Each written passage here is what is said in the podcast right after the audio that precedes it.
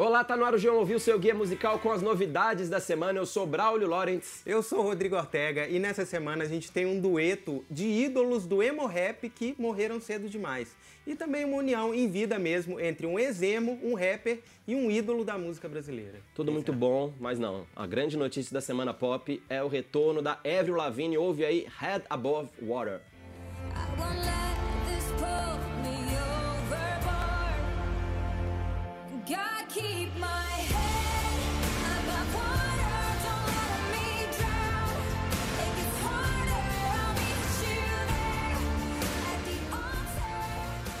Essa é a primeira música da Avril Lavigne após uma licença médica de quase 5 anos. Ela foi diagnosticada com a doença de Lyme, que é transmitida por carrapatos. Escreveu essa letra aí quando estava na cama.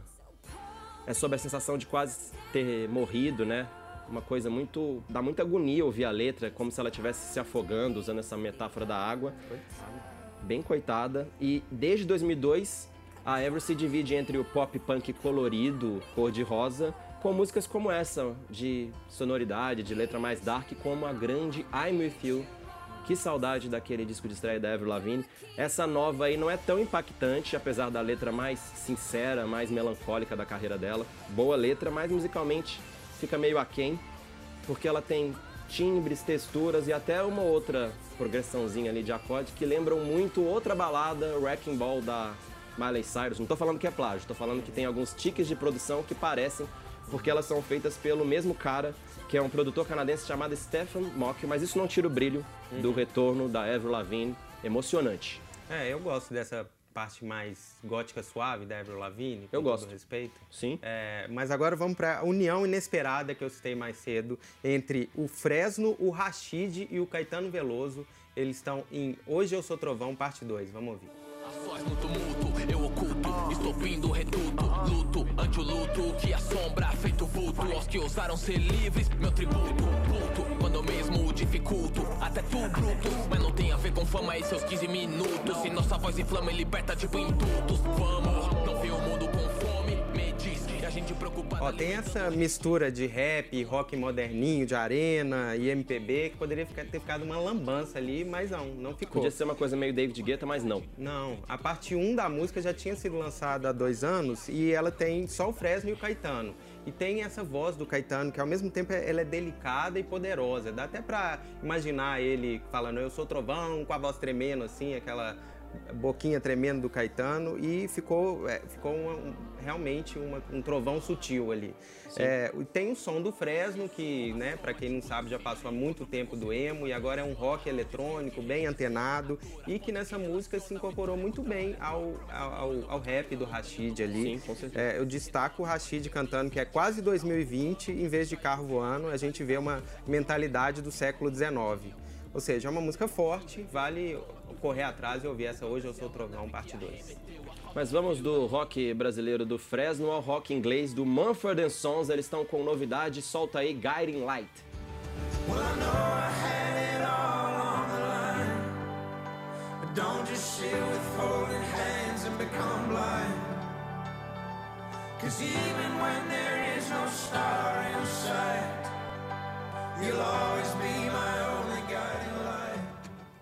Esse aí é o primeiro single do disco Delta, que o Muffin Sons deve soltar no dia 16 de novembro. O Muffin Sons, para quem é da terra do Vitor e Léo é bom falar, é uma banda surgida em 2007 que ia mais pelo country indie rock, com muito banjo ali nos arranjos, teve até parceria no palco com Bob Dylan, mas ela foi aos poucos indo pro pro rock de arena, aquele folk rock de arena mais grandioso, trocou um pouco o banjo por guitarra, uma pegada mais Britpop anos 90 ali. A gente sempre cita o Coldplay, sim, foi mais por esse lado do Coldplay. Mas ouvindo essa nova música com esse tum, tum, tum, tum, tum, bem banjo, bem country, também as entrevistas do líder, o Marcos Monfort, dá para esperar aí uma famosa volta às origens. A gente que é da terra do Vitor e Léo, vamos confessar aqui, a gente é mineiro raiz, a gente gosta de, de, dos Gosto dois desse, dos dois lados, do lado indie rock e do lado raiz. Acho que vai ser um, um Muffin Sons raiz que vem aí no dia 16 de novembro e por mim, tudo bem. E depois de Mumford and Sons, tem Vanessa and Leah Clark, as cantoras brasileiras mesmo, estão lançando Bum Bum no ar. Vamos pôr no ar aí. E a Vanessa vem jogando sem parar. Agora pare e repara com o seu bumbum no ar. Quem não gosta já se espanta com o nosso jeito novo. As mina tão malvada na sensação do jogo. Desce, sobe, trava e empina. E vai mirando o teu bumbum pra cima. desce, sobe, sem dó nem Dá pra chamar de pop pós-Pablo Vittar, não dá, Brown? Acho que dá. É, uma- é um bom termo. Vamos, vamos usar. Vam- é, mesmo que a Lia Clark, que também é drag, tenha se destacado nessa cena antes da Pablo. Em 2016, ela fez uma música que se chama Trava Trava, mas esse pop cresceu mesmo, ganhou visibilidade, como dizem, como, com, com o estouro da Pablo. Aí deu pra eu fazer umas produções um pouco mais profícias, como esse reggaeton Bumbum no Ar. Claro que é uma música bem simples, as cantoras também não são né, virtuosas dos vocais, elas não, não se levam a sério nessa, nessa vertente, é uma coisa meio debochada, engraçada. E aí eu acho que é um single que acertou nessa onda. O, o lado bom de ter a Vanessa é que ela tem um senso de risco ali, a qualquer momento ela pode fazer uma coisa completamente fora da caixinha, né? Sim. A Vanessa tem, essa, tem esses episódios. Dessa vez não tem nenhum verso sem noção, mas vale ver o clipe, que é meio thriller político, meio Kill Bill e meio bateção de bunda. É, tinha que ser, né? Mas, Braulio, se você não quiser jogar o bumbum pro ar nessa sexta e preferir uma coisa mais reflexiva, Eu acho que eu prefiro. para pensar na vida, assim, É. refletir, tem uma dica bem diferente lá da sua amada Inglaterra. Ah, minha é Londres. Life is Golden do Suede. Vamos ouvir.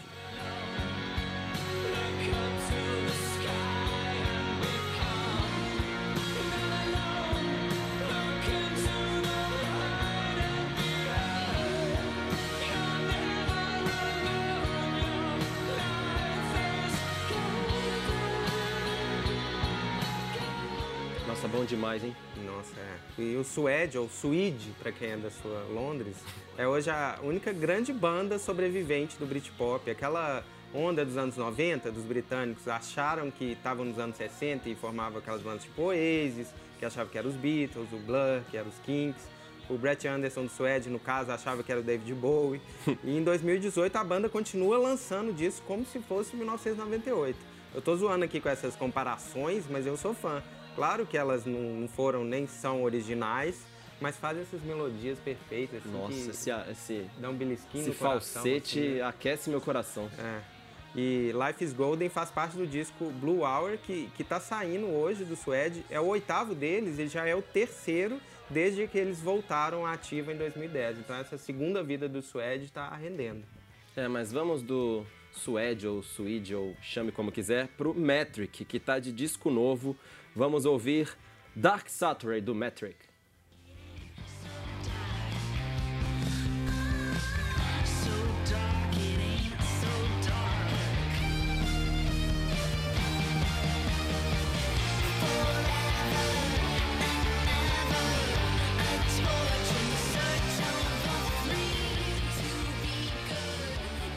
A gente tá ouvindo aí Dark Saturday do Metric, que tá de disco novo. A banda canadense de indie rock lança seu sétimo trabalho.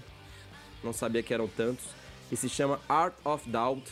Eles começaram em 98 e tem hoje dois membros da formação original, a vocalista Emily Haynes e o guitarrista James Shaw, que também é fundador do Broken, Show, Broken Social Scene, uma banda muito melhor que o Metric. Mas voltando ao Metric, esse disco é mais pesado, tem mais guitarra, é menos rock eletrônico do que os anteriores da banda, mais uma volta às origens, sempre acontece.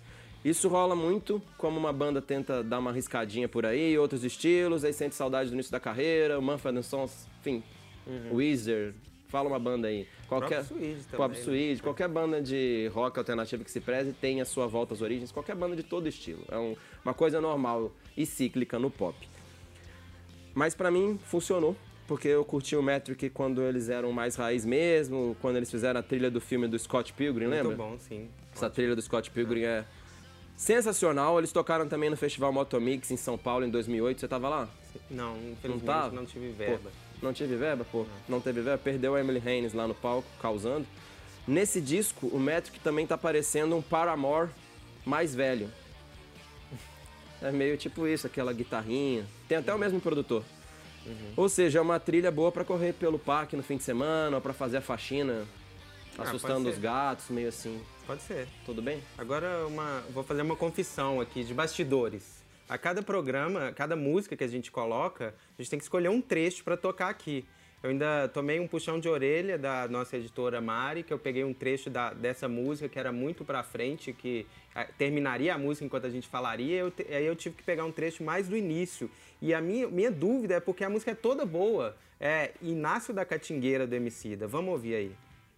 Traio câmeras, takes, tipo tragédia Efêmera, fama era fake Esses comédia, focado num padrão tipo Dake Com inveja de quem vem sem patrão Sem padrinho, sem média Vem classe, black tie, check, tio Adubo, e o rap sai no finesse Igual Black Hill No impasse, a track vai, moleque, viu? Tudo que um black faz dá estresse Compete frio. Todos os versos são legais e deu pra ver que fala de racismo, de violência e cita um monte de gente mais pro final, de Carol Conká, Lobão, de MBL, a MC Marcele Bigode Grosso. E tem esse arranjo mais puxado pro grave, com os hi-hats do trap, mas o vocal não é de, de trap, é bem característico do Emicida mesmo, tá muito afiado. O começo lembra o Kendrick Lamar de How to Pimp a Butterfly, que é o disco anterior dele, o penúltimo, que tem uma voz do além, como se fosse a consciência dele falando. E também porque tem um meta-discurso, um discurso sobre como reagir ao racismo, como se proteger, que é uma coisa bem do, do Kendrick Lamar, de se unir. E, e uma das dicas é sair da briga em redes sociais. Não dá pra falar que não é uma boa dica. É uma isso, né? excelente dica. Parabéns, MC. Agora tem faixa póstuma do Lil Peep do XXS Tentacion. Ouve aí Falling Down.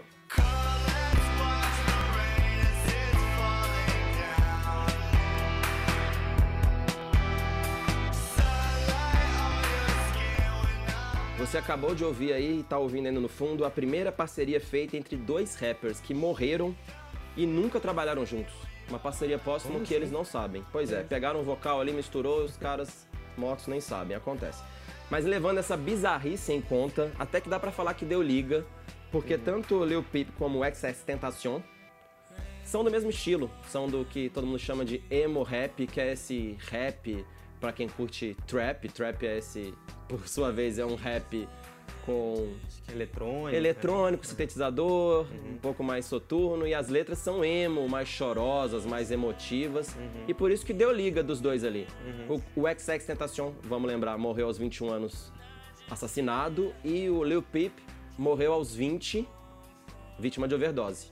Os dois aí foram unidos na morte, unidos pelo emo rap, mas eu já te digo, tem todo esse papo, as letras, o arranjo com esse piano meio bluseiro.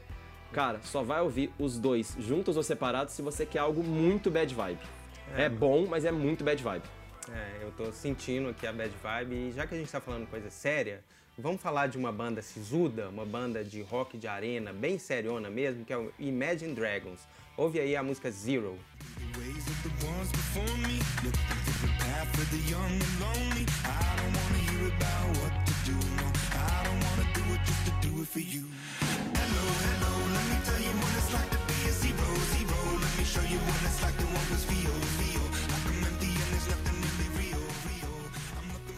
Não tem nada a ver com o que eu falei, você acabou de cair na pegadinha do João Ouviu, era uma ironia, porque o Im- Imagine Dragons até é uma banda séria de rock de arena, sisuda, só que nessa música voltou completamente diferente, né? Que bom, né? Essa Não Zero- aguentava mais as fórmulas do Imagine Dragons fazendo sempre a mesma coisa. É, que era aquela coisa pro povo vibrar nos festivais. de estádio, né? com a percussão bem marcada, aquela coisa meio YouTube contemporâneo. Sim, essa é bem diferente, é pra, pra uma, parece que é mais pra uma festinha pequena, dançante, Ou para um animada. filme de animação, que é o É, caso. é, que é pra Detona Ralph, né? É. É, Detona Ralph 2, que eu já quero ver pra ouvir essa música. Também. Só pra ouvir essa música. É, um filme divertido. simpático, eu gosto. É. E aí, essa música tem uma coisa de pós-punk dos anos 80 dançante, aquela parte mais, né, menos pretensiosa, e de rockzinho dos anos 2000 que puxou isso. Então, eu acho que o mais legal é que essa música mostra que o Imagine Dragons não tem uma não é uma banda de uma fórmula só, não sabe fazer uma coisa só, aquela coisa de ator que só faz um papel só. Sim. Não, eles é, esse foi o papel em que eles de repente surpreenderam, fazendo uma coisa boa e bem diferente do que Me surpreendeu muito positivamente. Não, não, não vi a hora do, do Imagine Dragons mudar a fórmula. É, vale a pena ouvir inteira pra se divertir nesse fim de semana, terminar o programa. Já vamos né? terminar dançando astral, aqui. Até a semana que vem com mais um G1 Ouviu. Até Tchau! sexta que vem. Tchau.